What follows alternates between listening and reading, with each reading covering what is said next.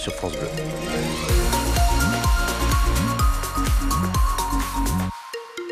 « 9h, ce sera gris, sec et doux. Voilà la météo du jour. Les maximales pour aujourd'hui, 15 à 17 degrés. Météo complète dans un instant. Mais avant cela, c'est l'heure de votre journal et c'est avec Pierre Coquelin. Bonjour Pierre. Bonjour Yannick, bonjour à tous. Les syndicats enseignants appellent un rassemblement dans une demi-heure devant la direction académique à Saint-Lô. Une action pour protester contre la carte scolaire prévue à la rentrée prochaine. Un conseil départemental de l'éducation nationale a lieu d'ailleurs ce matin. 42 fermetures de classes sont prévues en septembre dans le département. Un chiffre énorme selon le président de la Fédération manchoise des parents d'élèves, la PEP, Eric Catt.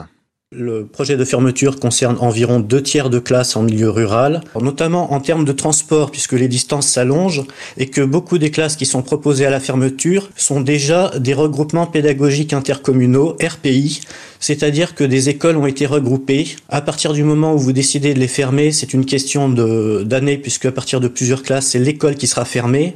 Donc les distances vont s'allonger de manière exponentielle avec des problèmes écologiques, des problèmes de sécurité pour conduire les enfants à l'école et de distance. Et quid des familles qui ont plusieurs enfants qui seront donc scolarisés dans plusieurs écoles ou collèges différents. Ça va énormément fatiguer les élèves qui vont devoir se lever beaucoup plus tôt, leurs parents également, le soir rentrer beaucoup plus tard, ce qui va les user et les priver de pouvoir rentrer à la maison pour déjeuner à la cantine s'ils le souhaitent tout simplement. Le coup de griffe d'Éric Catt, président de la PEP dans la Manche, il était l'invité de France Bleu Cotentin ce matin. Week-end galère en perspective sur le rail normand. Un tiers seulement des trains en moyenne devraient circuler en Normandie selon les syndicats en raison d'un mouvement de grève des contrôleurs qui débute ce soir.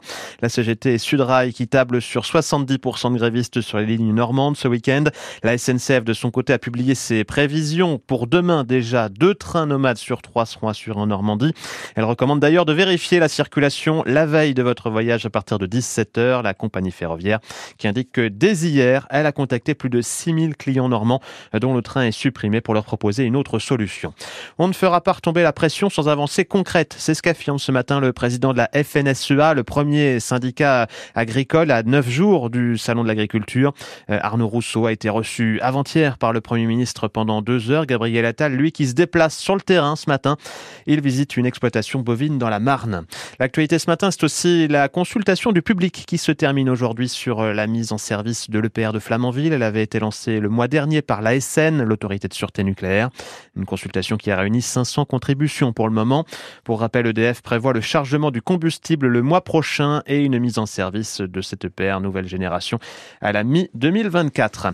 Les bénéfices cumulés des plus grandes entreprises françaises du CAC 40 ont déjà dépassé les 120 milliards d'euros en un an et ce alors que seulement 25 des 40 groupes ont publié leurs résultats pour 2023. Parmi les entreprises qui ont fait le plus de profit, il y a le luxe et l'automobile, à l'image du groupe Stellantis qui regroupe Peugeot et Citroën, près de 19 milliards d'euros pour l'an passé, soit une hausse de 11% en un an. Le PDG de Stellantis euh, qui va verser près de 2 milliards d'euros de primes à ses salariés dans le monde entier. C'est une, une animation qui euh, souhaite euh, apporter un regard nouveau sur l'océan. Le parcours aventure, c'est le nom du futur espace qui sera proposé à partir de fin 2026 à la Cité de la Mer de Cherbourg. Une animation familiale et interactive qui s'étendra sur 1400 mètres carrés. Le chantier vient de débuter. Il est quasiment 9h04 sur France Bleu Cotentin, du monde dans les tribunes et du spectacle sur les cours. Les deux font la paire au Challenger de tennis Cherbourg-la-Manche et justement en matière de spectacle il y en a un qui était très attendu pour son retour sur les cours manchois, l'ancien 18e mondial, Benoît Paire. Hier soir, il a obtenu son ticket pour les huitièmes de finale du tournoi en battant le jeune Giovanni Mpecci Pericard en 2-7, 7-5, 6-4. Allez, ambiance hier soir au complexe Jean Jaurès des Cœurs de Ville.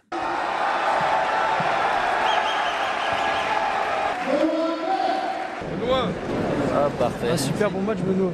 Merci beaucoup. Merci. Hop. Bien joué, Benoît. C'est gentil. Benoît, on peut faire un selfie Il était comment, Benoît? Il, était, il était très bon. Hein. Bah, ses services, c'était très bien. Benoît, on peut faire un selfie? Il avait, il avait quand même un bon adversaire, mais c'était un beau match. C'était compliqué, mais le deuxième, ça l'a bien fait. Mais gros, gros, gros service quand même en face. Hein. Il joue très bien. Bah, il a gagné un challenger la semaine dernière, donc forcément, c'est un super joueur. Il sert très, très fort. Il n'y a pas beaucoup d'échanges, il n'y a pas beaucoup de rythme, donc il a fallu rester concentré et saisir les opportunités. Une photo? Allez. Benoît, bah, il a bien servi, il a bien retourné.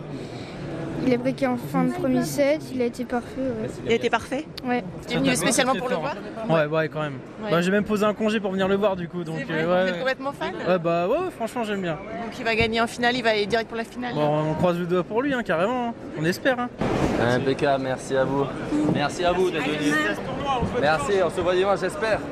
Et la Permania à Jaurès, donc avec Redreville. Alors avant la finale, Benoît Paire, il doit d'abord vaincre un autre Français aujourd'hui pour une place en quart. Il affronte Matteo Martino, 218e mondial. La rencontre est prévue à partir de 16h30. Et puis le Paris Saint-Germain qui prend une option pour une qualification en quart de finale de la Ligue des Champions. Les footballeurs de la capitale se sont imposés 2-0 hier soir. C'était à domicile. Pour les huitièmes de finale, aller face aux Espagnols de la Real Sociedad. Le match retour, c'est le 5 mars.